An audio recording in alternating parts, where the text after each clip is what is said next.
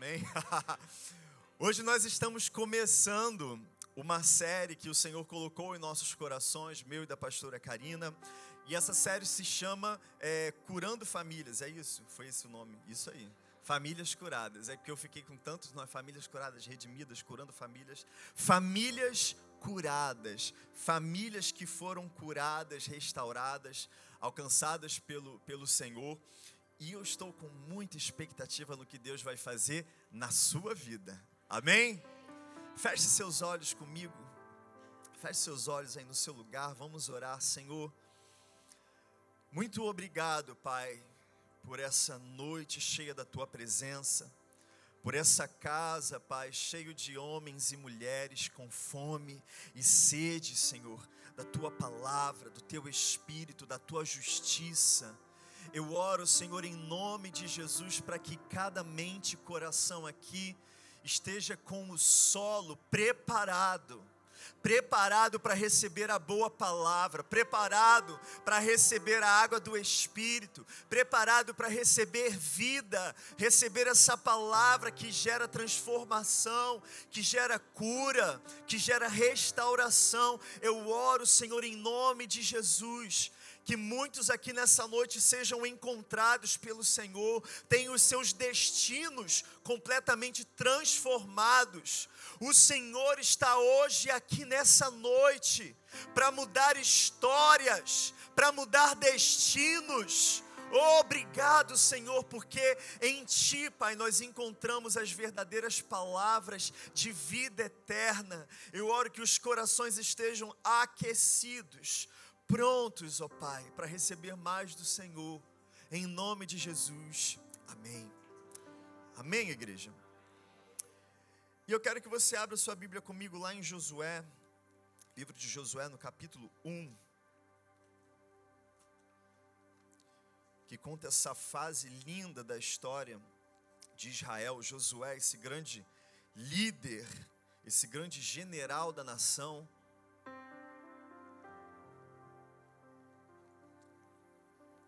Josué foi aquele que, junto com Caleb, quando Moisés os envia como espias, eram dez espias, né, na verdade, eles entram na terra para ver como era a terra prometida, e dos dez, oito voltam com um testemunho negativo: é impossível conquistar a terra.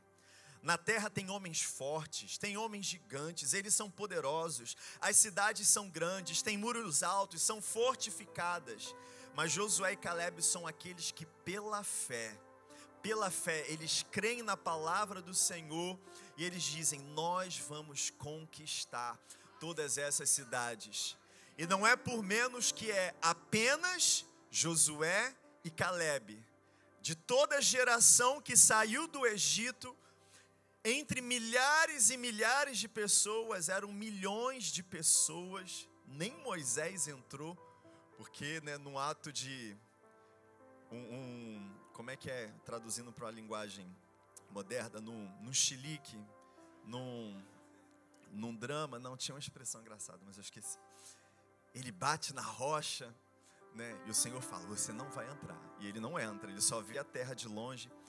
Mas esse homem aqui, tanto Josué quanto Caleb, entre milhões de pessoas, todas as milhares morrem no deserto e só a geração seguinte entra, entra na terra. E assim começa o livro de Josué.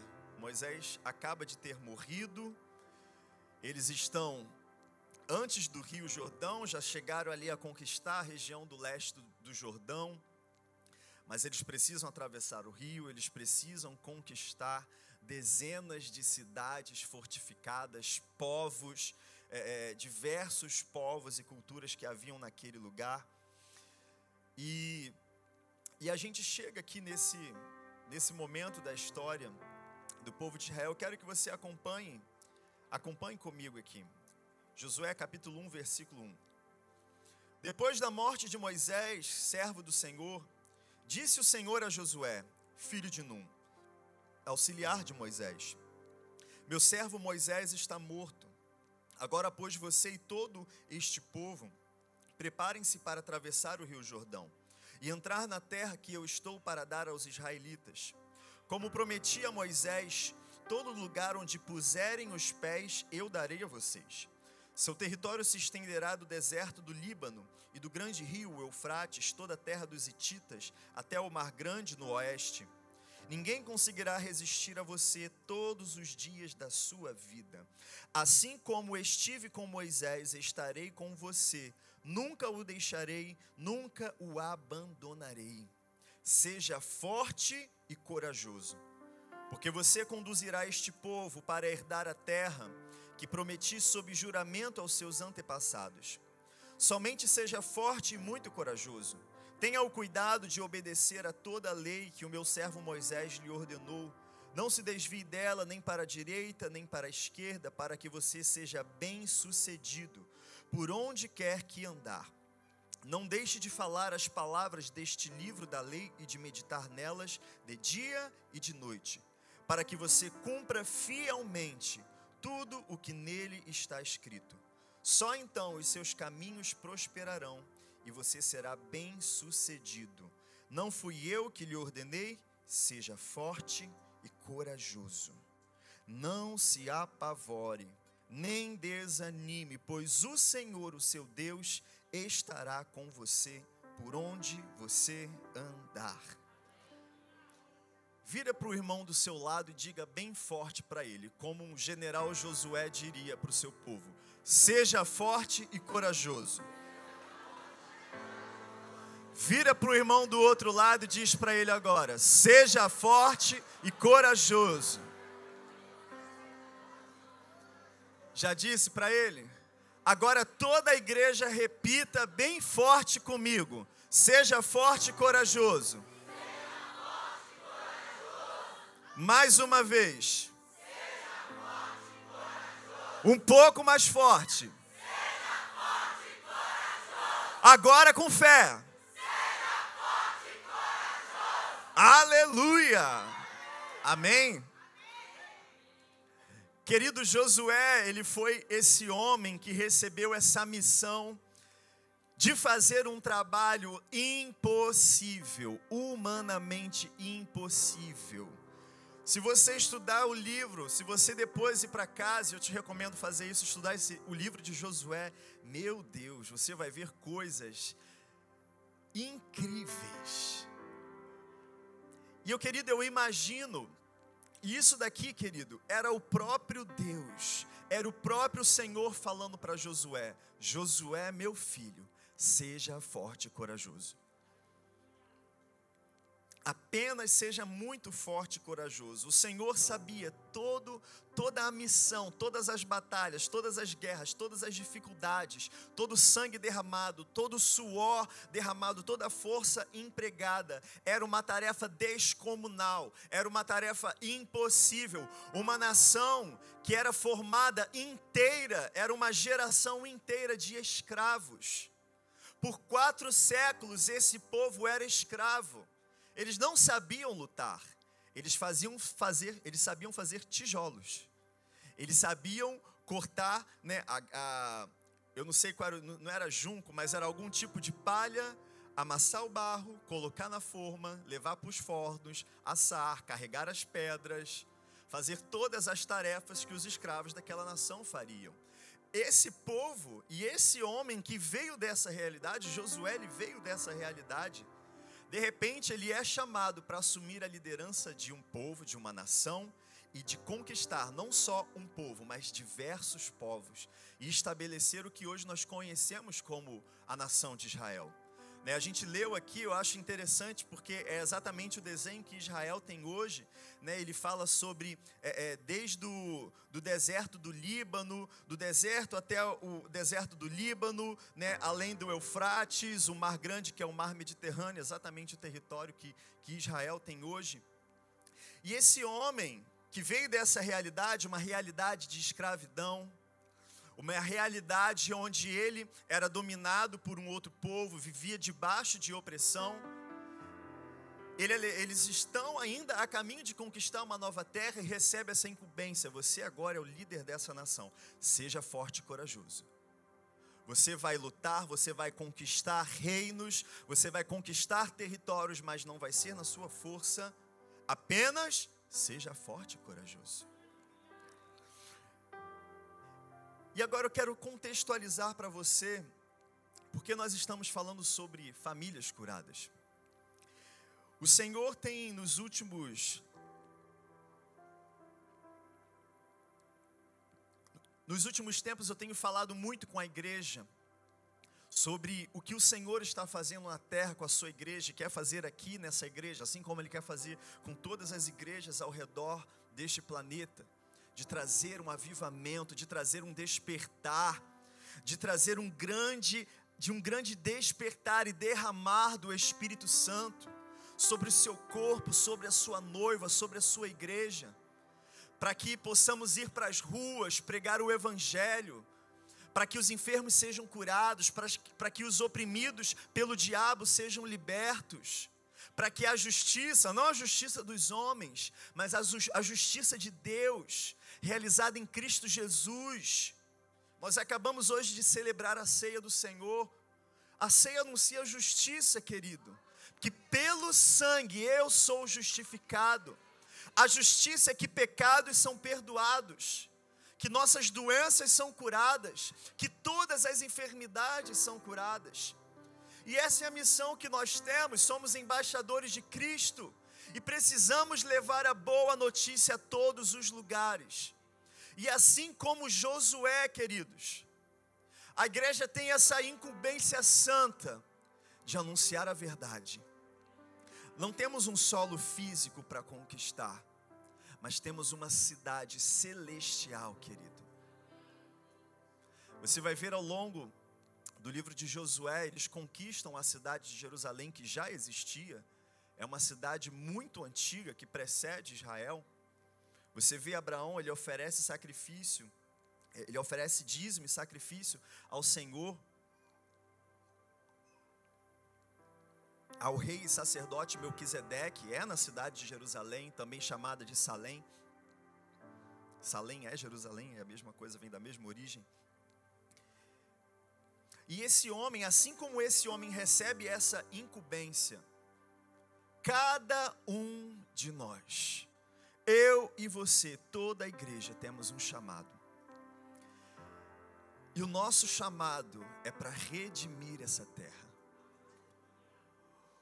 A mensagem que Cristo Jesus trouxe até as nossas vidas, ela te salvou, ela te curou, ela te restaurou, mas todo aquele que é salvo recebe um chamado. A palavra vai dizer que todos os filhos têm o ministério da reconciliação, amém? Você conhece o ministério da reconciliação? Pastor, eu não tenho chamado ministerial. Tem sim, meu filho todo aquele que é salvo em Cristo Jesus recebe o ministério da reconciliação. E o que, que é isso, pastor? O ministério da reconciliação, queridos, nada mais é de anunciar, do que anunciar ao mundo que em Cristo Jesus a reconciliação entre os homens e Deus, pelo sangue de Cristo Jesus derramado na cruz do Calvário. Todos temos ministério. A igreja está há dois mil anos avançando, levando a boa notícia da reconciliação. A boa notícia que não é mais exigido sacrifícios, não é mais exigido ofertas. A única coisa que é requerida é depositar totalmente a sua fé no Filho de Deus, Jesus Cristo, o Filho unigênito. Amém? Então, como Josué, queridos, eu acredito que a grande maioria das pessoas aqui já aceitaram Jesus. E cada um aqui, eu creio que tem, tem uma história diferente. E eu quero e, e, e a história diferente que eu quero trazer para você é a perspectiva de, de gerações redimidas. Talvez você esteja aqui hoje à noite e você é o primeiro da sua família a aceitar Jesus. Tem alguém aqui? Quantos aqui estão? É o primeiro da família que aceitou Jesus. Talvez outros já aceitaram, mas você foi o primeiro. Glória a Deus. Muitos aqui. Vocês fazem parte da primeira geração. Amém? Quantos aqui os seus pais já conheciam o Evangelho? Já eram redimidos pelo sangue do Cordeiro? Amém? Uma outra porcentagem. Quantos aqui são, eu poderia dizer, de terceira geração? Os seus avós eram do Evangelho. Já foi uma quantidade menor. Eu sou de terceira geração também. Tem alguém de quarta? Eu acho difícil, mas é provável. Seu tataravô. Não, tataravô não, seu bisavô. Seu bisavô. Glória a Deus. Aleluia. Tem pessoas aqui. Tem alguém que os tataravós eram crentes? Não sei, tá indo, a gente vai indo cada vez mais fundo. Não tem tataravó. E isso nos ajuda a contextualizar o que nós estamos falando aqui sobre, sobre gerações. É, a maioria, o contato com Jesus, a liberdade pelo sangue de Cristo é recente. Né? Alguns são os primeiros, outros são os segundos, né? já no volume menor, terceiros e nenhum em quartos. O nosso país é um país que recebeu o Evangelho muito recentemente. Eu não sei se você já parou para estudar a história da igreja, a história do Evangelho, a história da, dos missionários, as viagens missionárias, mas o Evangelho no Brasil tem pouco mais de 100 anos. Né? Entre as igrejas, é, é, lá atrás as igrejas tradicionais, antigas, batistas, presbiterianas, né? depois vieram os assembleanos no Nordeste e por aí vai. É uma história muito recente. E com isso eu posso concluir que a nossa nação, o nosso país, as nossas famílias ainda estão num processo de redenção. O nosso país ainda não foi todo alcançado para Cristo. E talvez você tenha uma mente, né, já vem logo pessimista, ah, pastor, mas nunca vai alcançar 100%. Mas eu sempre vou crer por 100%. Porque se, querido, se eu não creio por 100%, eu não vou nem na esquina pregar o evangelho. Eu sento no banco, eu descanso. Não podemos nos cansar. Não podemos parar. Como diz a palavra, até que todas as nações, e essa é a palavra do Senhor, Jesus irá voltar quando todas as nações todos os povos tenham ouvido falar do Evangelho.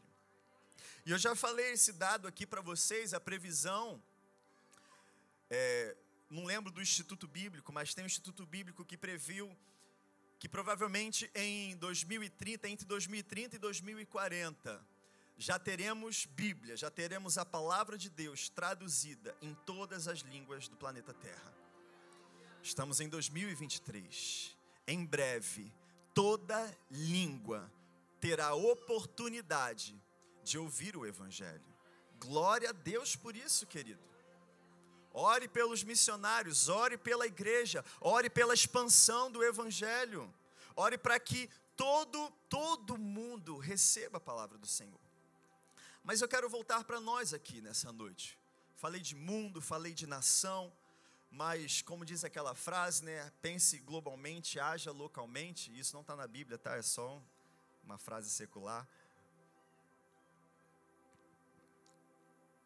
Mas com meu coração desejoso de ver o mundo ouvir falar do Filho de Deus, ouvir falar do verdadeiro amor, ouvir falar da verdadeira, da verdadeira liberdade que existe em Cristo Jesus.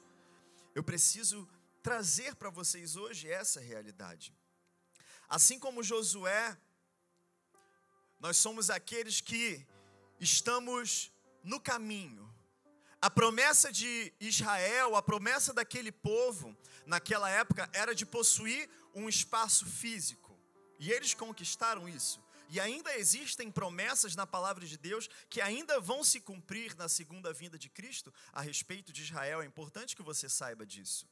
Eu estava até estudando um livro essa semana que numa parte falando sobre oração, e ele traz alguns encorajamentos, ele trazia 15 pontos pelos quais deveríamos estar sempre orando. Eu até compartilhei na sala de oração que a gente teve no Midweek, orar para que a vontade de Deus seja feita, orar por provisão, né? ele usa o Pai Nosso.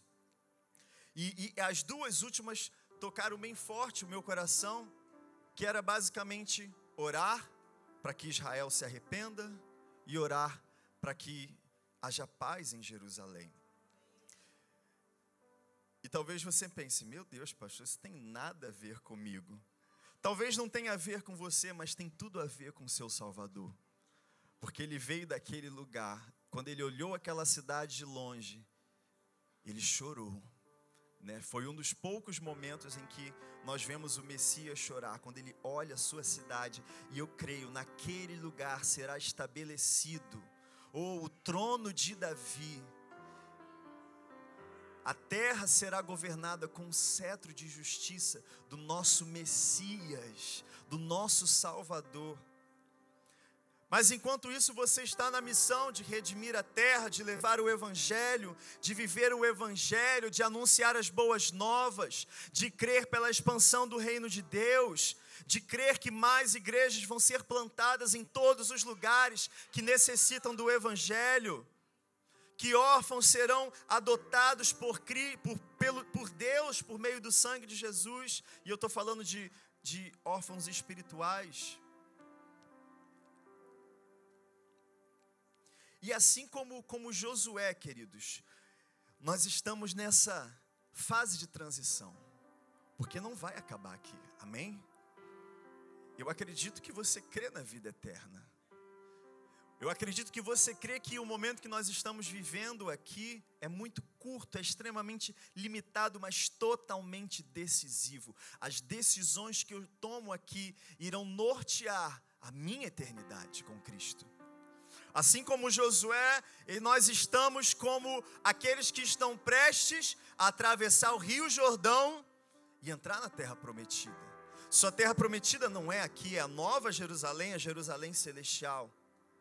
E a vontade de Deus é que todos atravessem o Rio Jordão, que todos habitem a nova Jerusalém, que todos recebam o novo nome, o novo corpo glorificado, mas ainda não aconteceu ainda existe algo a ser feito, ainda existe uma missão a ser cumprida, ainda existe uma luta a ser lutada. E queridos, como Josué, nós somos aqueles chamados, chamados a, a construir, a construir um legado santo. Olha o que a palavra diz aqui no versículo 6: Seja forte e corajoso, porque você conduzirá este povo para herdar a terra que prometi. E eu trago essa realidade hoje para você, querido. Seja forte e corajoso, porque você, e eu não estou falando de mim, eu não estou falando da igreja de uma forma geral, mas eu estou dizendo, cada indivíduo aqui nessa casa que já entregou sua vida ao Senhor Jesus, Cada um de vocês, de forma individual, são chamados para conduzir muitos a herdar uma promessa. Você, nascido de novo em Cristo Jesus, você tem um chamado para redimir essa terra. Você tem um chamado para curar gerações. Você tem um chamado isso não é só para você, não para em você e não deve parar em você, mas cada um que foi salvo em Cristo Jesus tem um chamado de levantar um legado, um legado de cura, um legado de restauração, queridos. Cada um aqui, cada um aqui faz parte de uma família veio de uma família, talvez está formando uma nova família, ou já tem uma família. Talvez os seus filhos já geraram outras famílias. E eu acho interessante, no primeiro, no primeiro versículo desse capítulo, quando o Senhor chama Josué, ele não só fala Josué, mas ele diz: Josué, filho de Num. E você vai ver que isso é muito comum no Antigo Testamento. Sempre chamava o nome da pessoa, filho de tal pessoa. Isaac, filho de Abraão. Josué, filho de Num. E aqui o Senhor está lembrando, não só lembrando Josué da sua paternidade, da sua origem, ele começa no primeiro contato com Josué, lembrando ele da sua paternidade, da sua origem, Josué, filho de Num, Você que é da descendência de Israel, você pertence a uma geração, mas agora eu estou chamando você para formar uma nova geração. A sua geração vai entrar na terra, a sua geração vai receber uma herança. E na época de Josué era uma terra literal, mas queridos, hoje você não é chamado apenas para deixar uma herança física nessa terra, mas deixar um legado. Talvez a sua família não te deixou esse legado de fé. Muitos aqui são os primeiros. E você não recebeu isso da sua família, mas eu digo, daqui para frente, você vai gerar uma família curada. Daqui para frente, se você é o primeiro, eu digo para você, daqui para frente, de você para frente, receba isso com fé no seu espírito, creia nisso. De mim para frente haverá uma geração redimida, curada ou totalmente transformada. Receberá influência do céu, ele possuirá uma herança celestial. Talvez você teve o privilégio de ser a segunda geração. Os seus pais te deixaram herança bendita. Talvez eles não foram tão perfeitos assim.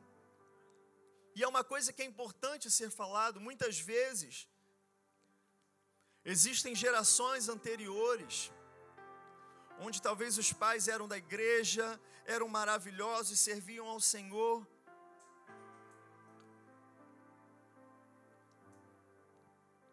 Mas assim, querido, como o salmista dizia que uma geração anuncia a outra geração as maravilhas do Senhor. Eu creio que as bênçãos, eu creio que as promessas, eu creio que a cura, eu creio que tudo que o Senhor faz em nossas vidas é progressivo. Sempre vai além, sempre vai adiante, sempre tem mais. Josué conquistou o que Moisés não conquistou as outras gerações foram avançando e se estabeleceram na terra. Talvez mesmo a sua, os seus pais terem te deixado um legado de fé, mas talvez deixaram alguma falta. Ou talvez haviam coisas que não eram tão perfeitas assim. Eu creio, querido, uma geração vai anunciar a outra geração. É uma progressão, é um acúmulo de bênçãos, é um acúmulo de uma herança bendita, é um acúmulo de restauração, de cura. Cada geração vai sendo curada, vai sendo restaurada, ou vai desfrutando de promessas maiores. Eu creio, querido, que hoje eu desfruto de bênçãos e promessas que a minha avó plantou quando ela aceitou a Cristo lá, sei lá, nos anos 20, dos anos 30. E o Senhor está, e, e eu creio, queridos, que isso faz parte da estação em que a igreja está vivendo hoje nessa terra. Cada vez mais se aproximam os, o fim dos tempos, e a palavra diz que é, é, é, a igreja ela vai alcançar ela vai alcançar a estatura de Cristo, a plenitude, a altura do varão perfeito. E eu creio que o tempo faz parte disso. A, a, sucessão de gerações, deixando cada vez mais um legado bendito, uma influência santa redimindo cada geração, sendo melhor do que a outra, conquistando o que a anterior não conquistou, assim como o povo, cada geração ia ouvindo falar das promessas. As gerações pós-Josué nasceram na terra, viviam numa terra que eles não lutaram para conquistar. E queridos, eu creio que os nossos filhos, eles desfrutarão coisas que nós lutamos para eles conquistarmos. E eu não estou falando de coisas materiais. Eu não estou falando de uma herança material, mas eu estou falando de um legado de fé, de um legado de cura, de um legado de promessas divinas. Os meus filhos vão colher a minha fidelidade Os seus filhos vão colher a sua fidelidade. A partir de você, de você para frente, vai ser melhor, vai ser mais santo, vai ser mais separado, vai ser cada vez mais longe do mundo, mais longe do pecado, mais longe da impureza, mais perto do Senhor, mais perto do céu, mais perto da santidade. Em nome de Jesus. Queridos, hoje nós estamos apenas começando essa série, mas eu sei que o Senhor está preparando todos aqui, queridos. Eu creio que cada um aqui tem uma história para contar. Seja uma história de bênção, seja uma história, eu não vou usar a palavra maldição, porque isso é uma coisa muito importante. Não existe maldição hereditária. Amém? É preciso ter maturidade e entendimento quanto a isso. Mas existe influência. Existe uma influência. Existem coisas que precisam ser melhoradas. Existem coisas que precisam ser curadas. Existem coisas que precisam ser restauradas. Para que o mundo, para que o mundo possa receber, para que o mundo possa ouvir. O Senhor está levantando na terra hoje. Eu creio em nome de Jesus. Não é só aqui, mas em todos os lugares. Não é se trata apenas de uma igreja. A igreja é noiva de Cristo, sim Mas eu vou dizer, queridos, a igreja não é composta de indivíduos. Entendo o que eu estou falando. A igreja é composta de famílias. Você é uma família. Pastor, mas eu não tenho família hoje. Eu digo para você, querido, você foi chamado para gerar uma família. Talvez você não recebeu as influências adequadas. Talvez a sua família não tenha o modelo tradicional, e isso é muito importante ser falado hoje. Porque no mundo hoje é quase que um consenso que o conceito de família tradicional precisa ser completamente destruído. E eu até consigo me colocar no lugar e entender o motivo desse pensamento. Casais, muitos casais divorciados, pais que não cumprem papel de pai, mães que não cumprem papel de mãe, pais que abandonam filhos, mães que abandonam filhos, filhos que matam os pais, e aí filhos que não têm pais nenhum e são criados pelos seus avós ou pela sua tia, ou são deixados em orfanatos, são adotados por terceiros que não são da sua família de sangue. E eu poderia aqui passar a noite inteira citando N configurações do que o mundo chama de família moderna. Mas, querido, não é porque o mundo é doente que nós vamos nos adaptar à doença. E eu falo isso com muito amor. Eu creio que muitos aqui não vieram do formato tradicional de família: pai, mãe, filho. Muitos aqui talvez não vieram. Mas, queridos, a gente não pode admitir, admitir de forma nenhuma,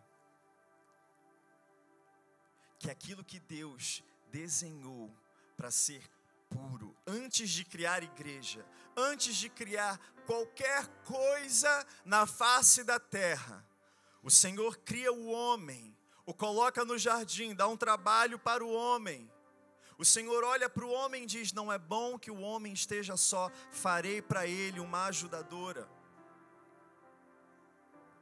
Vocês serão uma só carne. Sairá da casa do seu pai e da sua mãe, serão uma só carne, se multipliquem sobre a terra, governem sobre a terra, abençoem a terra, cuidem da terra. Esse era o projeto, o desenho original de Deus é que a família governasse a terra em pureza, em santidade. E não é, querido, porque o pecado entra no mundo e traz doença e traz todo tipo de deformidade, deficiência, e não é só no corpo. Muitos estão sofrendo no corpo, mas sofrendo na mente. Seus corações quebrados, suas emoções destruídas, sem estrutura, nem base, nem nada que sustente.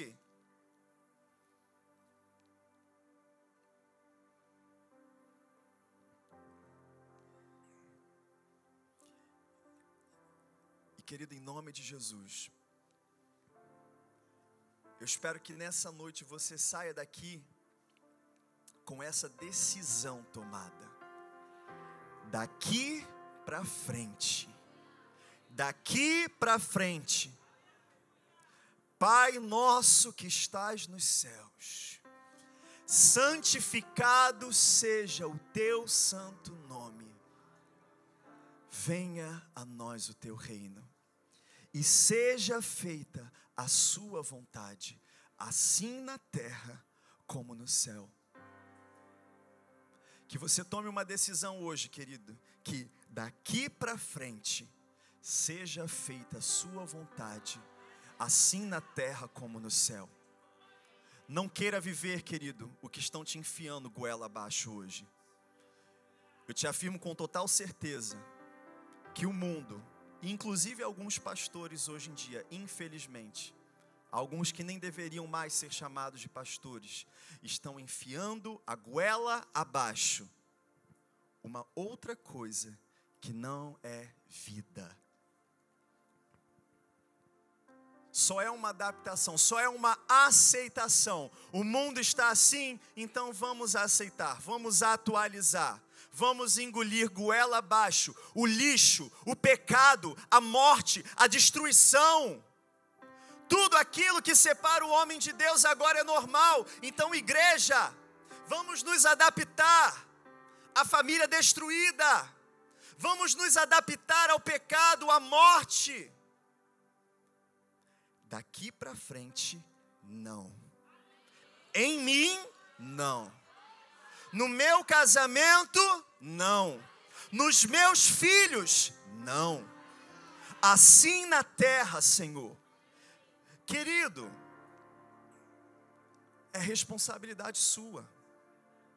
É decisão, é uma tomada de decisão. Um dos conceitos, a palavra fé no Antigo Testamento se chama emuná.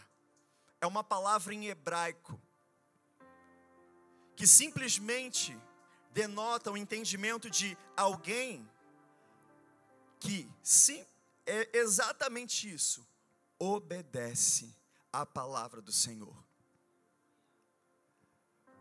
Muitas vezes no conceito moderno e deturpado de fé, a gente pensa que fé é eu crer e convencer a Deus de alguma coisa que eu preciso receber. Não, querido. Fé é quando Deus muda você e coloca dentro de você a vontade dEle. E você ora e você pede e se cumpre, porque não é o que você quer, mas é o que Deus quer. E chegou o tempo e é a hora que a igreja se levante, para que Emuná seja manifestada, para que a verdadeira é, é, vontade de Deus seja estabelecida. Senhor, na minha casa, na minha família, eu vou deixar um legado de acordo com a Sua vontade, de acordo com a Sua palavra, que é reta, imutável e eterna.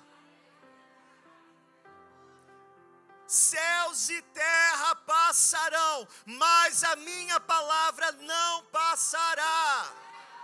Não passará, não mudará, não sofrerá influência, ela não é fraca ela é firme, ela é justa, ela é eterna, ela é santa. Queridos, o Senhor, Ele é santo, Ele é reto, Ele é justo. Antes de existir o mundo, Ele já é, Ele é o Eu sou. O Eu sou, o eterno. E vem um Zé Mané no século 21 no século 21, Diante da eternidade, é como se o século 21 nem existisse em questão de tamanho de tempo. Não, pastor, porque agora né, o, o mundo está mais moderno. Que mundo? Que tempo? Quanto tempo? Compara, bota aí a escala. Deus eterno, palavra eterna, eternidade, princípios eternos que nunca mudarão. Aí agora, nos 45 do segundo tempo, porque o mundo vai acabar. Nos 45 do segundo tempo do desse desse universo, desse tempo, agora ela vai mudar. Eu acho que não. Desculpe te informar se tem alguém aqui que acha que alguma coisa vai mudar.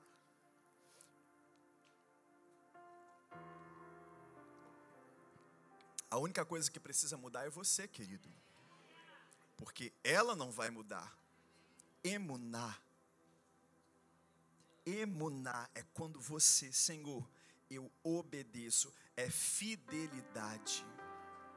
Fé é fidelidade ao Senhor, fidelidade à Sua vontade, fidelidade à Sua palavra, fidelidade à Sua vontade eterna. Pula agora lá para Josué no capítulo 24.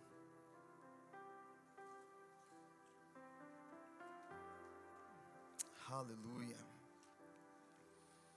Obrigado, Jesus.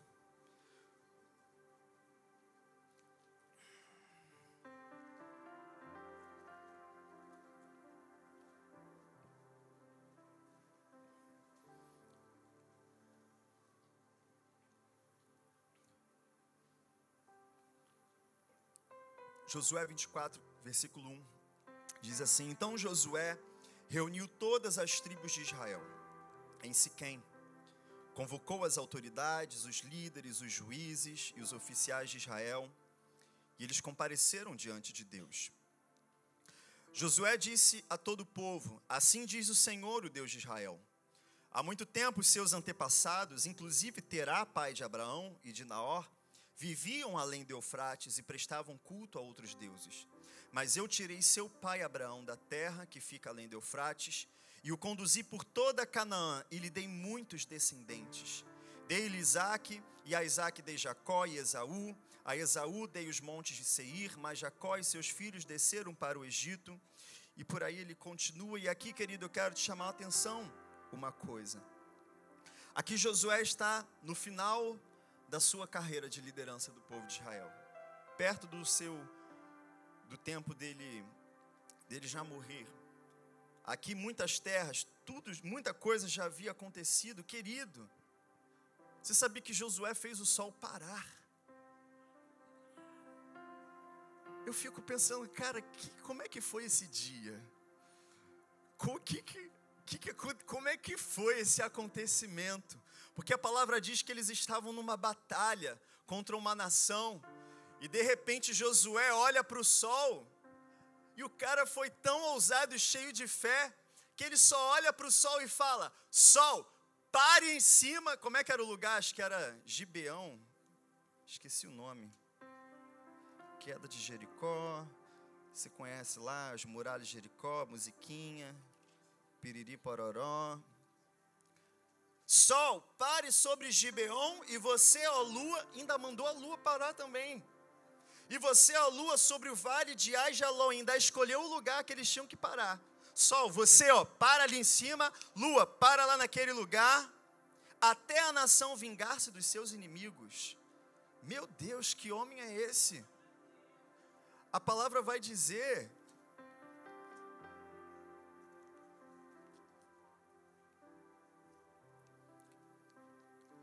O sol parou no meio do céu e por quase um dia inteiro não se pôs. Nunca antes nem depois houve um dia como aquele, quando o Senhor atendeu a um homem.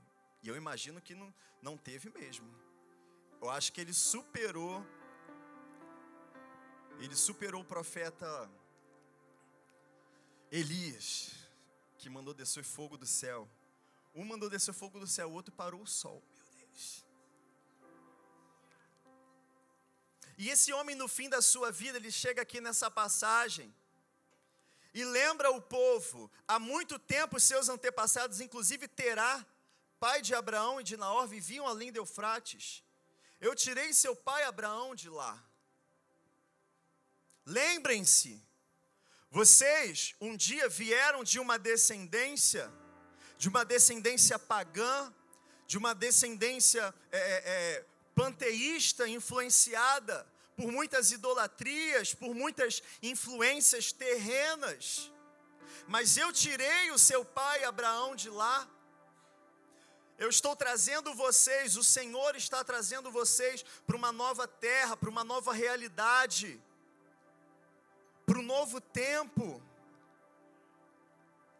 E ele continua no versículo 13: Foi assim que lhes dei uma terra que vocês não cultivaram e cidades que vocês não construíram. Nela vocês moram e comem de vinhas e olivais que não plantaram. Agora temam o Senhor e sirvam-no com integridade e fidelidade. Joguem fora os deuses que os seus antepassados adoraram além do Eufrates e no Egito e sirvam ao Senhor. E entenda bem, querido, eu quero trazer uma aplicação pessoal para você aqui hoje. Pastor, mas não tem ninguém aqui que adora Moloque, que adora. Qual eram os deuses da época? Tinha Azerá, né, Dagon, né, Baal. E eu quero te trazer uma perspectiva aqui, querido, sobre, sobre deuses.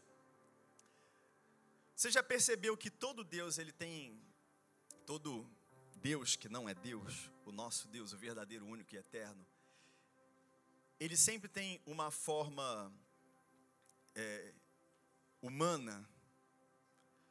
Todas as religiões, tem um monte de coisa maluca. Tem um lá, aquele lá, Ganesh, na Índia.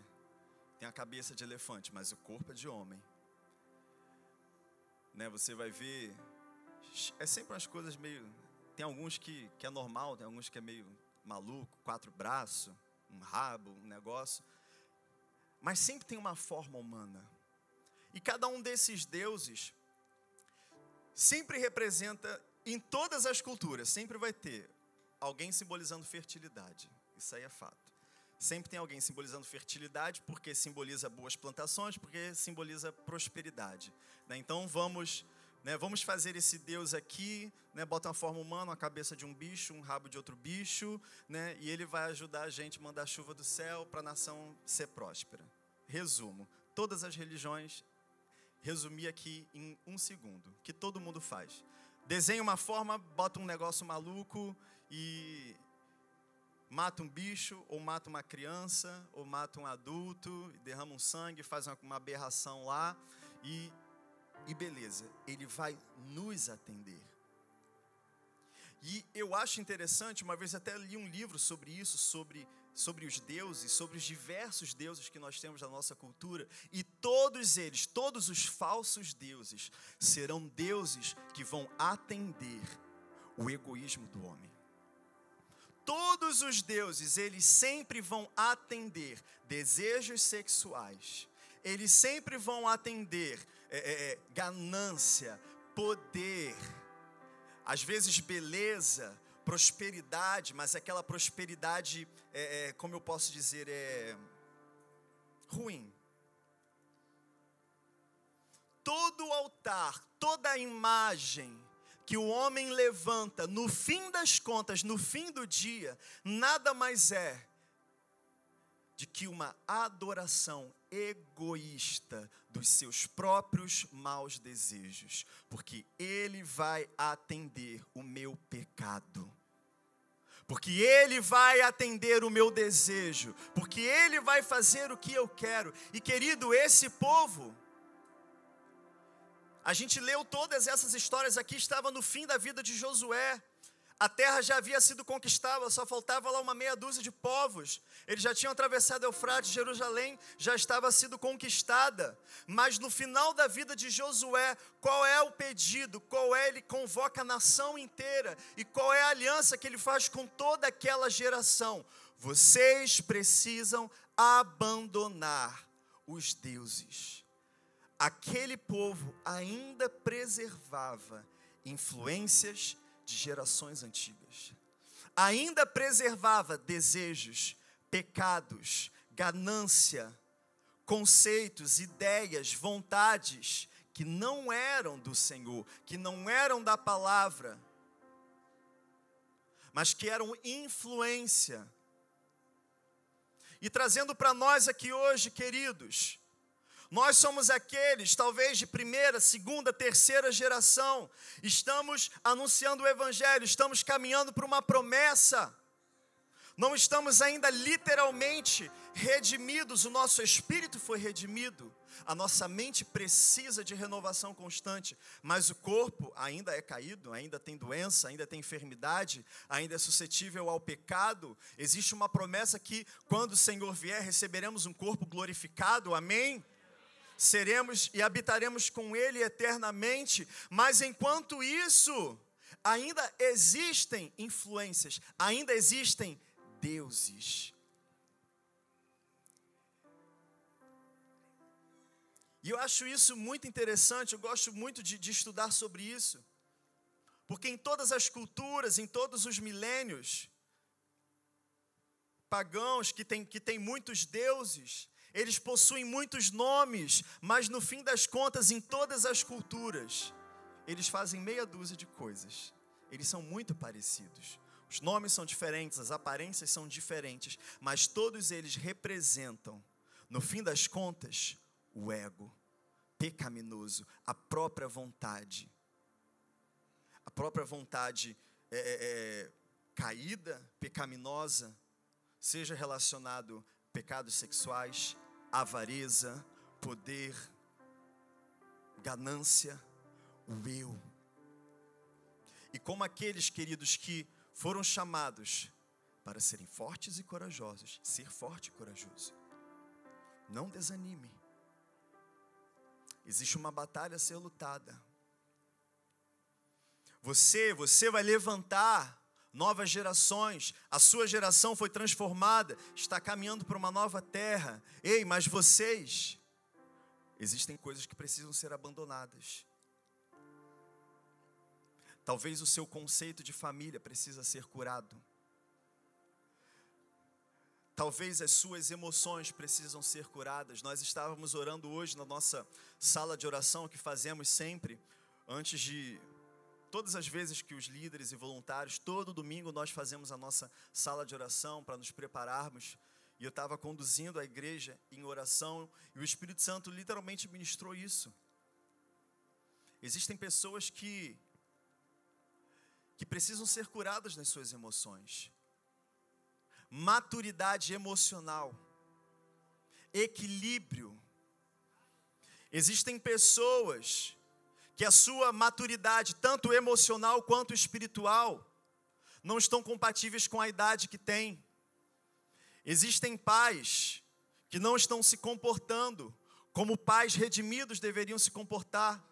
Existem mães que não estão se comportando como mães redimidas deveriam se comportar. Existem homens que não estão se comportando como homens redimidos deveriam se comportar. Existem mulheres que não estão se comportando como mulheres redimidas deveriam se comportar. Existem homens que se comportam como crianças. Existem pais que não assumem paternidade. Existem influências, existem sentimentos quebrados. Existem deuses que precisam ser removidos. E Josué fala isso para eles. Se, porém, não lhes agrada servir ao Senhor, escolham hoje a quem irão servir, se aos deuses que seus antepassados serviram além de Eufrates, ou aos deuses dos amorreus, em cuja terra vocês estão vivendo. Mas eu e a minha família serviremos ao Senhor. Fé, emuná, fidelidade, obediência é uma decisão. É uma decisão. Se você chegou aqui hoje esperando apenas ser tocado no seu coração, querido, seja tocado por completo. Não é só emoção, não, mas é a razão também, corpo, mente e espírito, ser completo. Eu tomo uma decisão, Senhor, hoje, diante do Senhor, eu tomo uma decisão. Eu e a minha casa serviremos ao Senhor radicalmente. De mim para frente será santo, redimido. Querido, ninguém é perfeito. Eu não estou falando que o Senhor está chamando todo mundo para ser engomadinho, perfeitinho, botar uma camisa social, uma gravata. Nem o pastor dessa igreja usa gravata. Eu não gosto de gravata, meu Deus. Amém. Aí eu...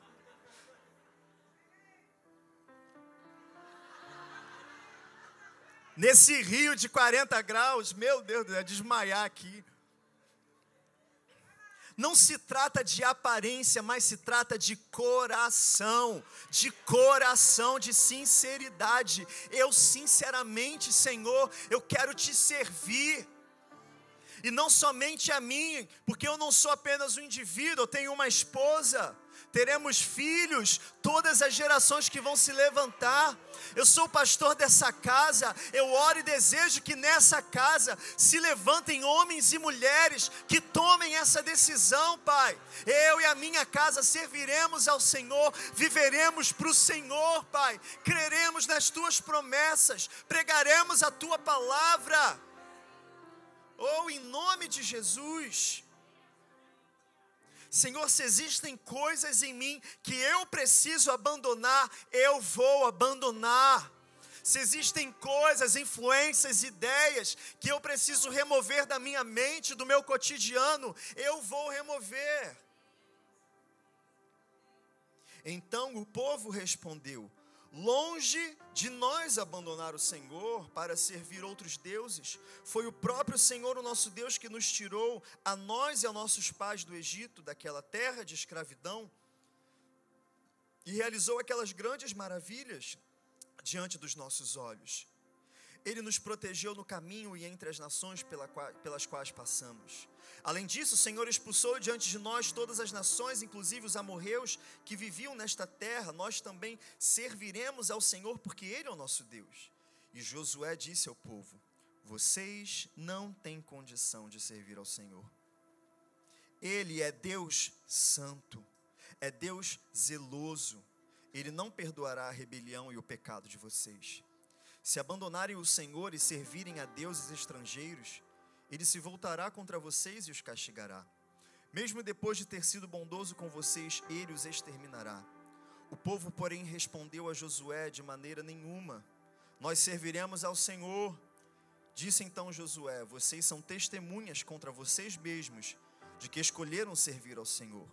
Somos, responderam eles. Disse Josué: Agora então, joguem fora os deuses estrangeiros que estão com vocês e voltem-se de coração para o Senhor, o Deus de Israel. E o povo disse a Josué: Serviremos ao Senhor, o nosso Deus, e lhe obedeceremos. Existem coisas que precisam ser jogadas fora. Talvez você as ache muito legais, talvez o mundo ache muito legal, mas Deus não gosta, porque Deus é santo e Ele não mudou. Antes do tempo ele existir, ele já era Deus.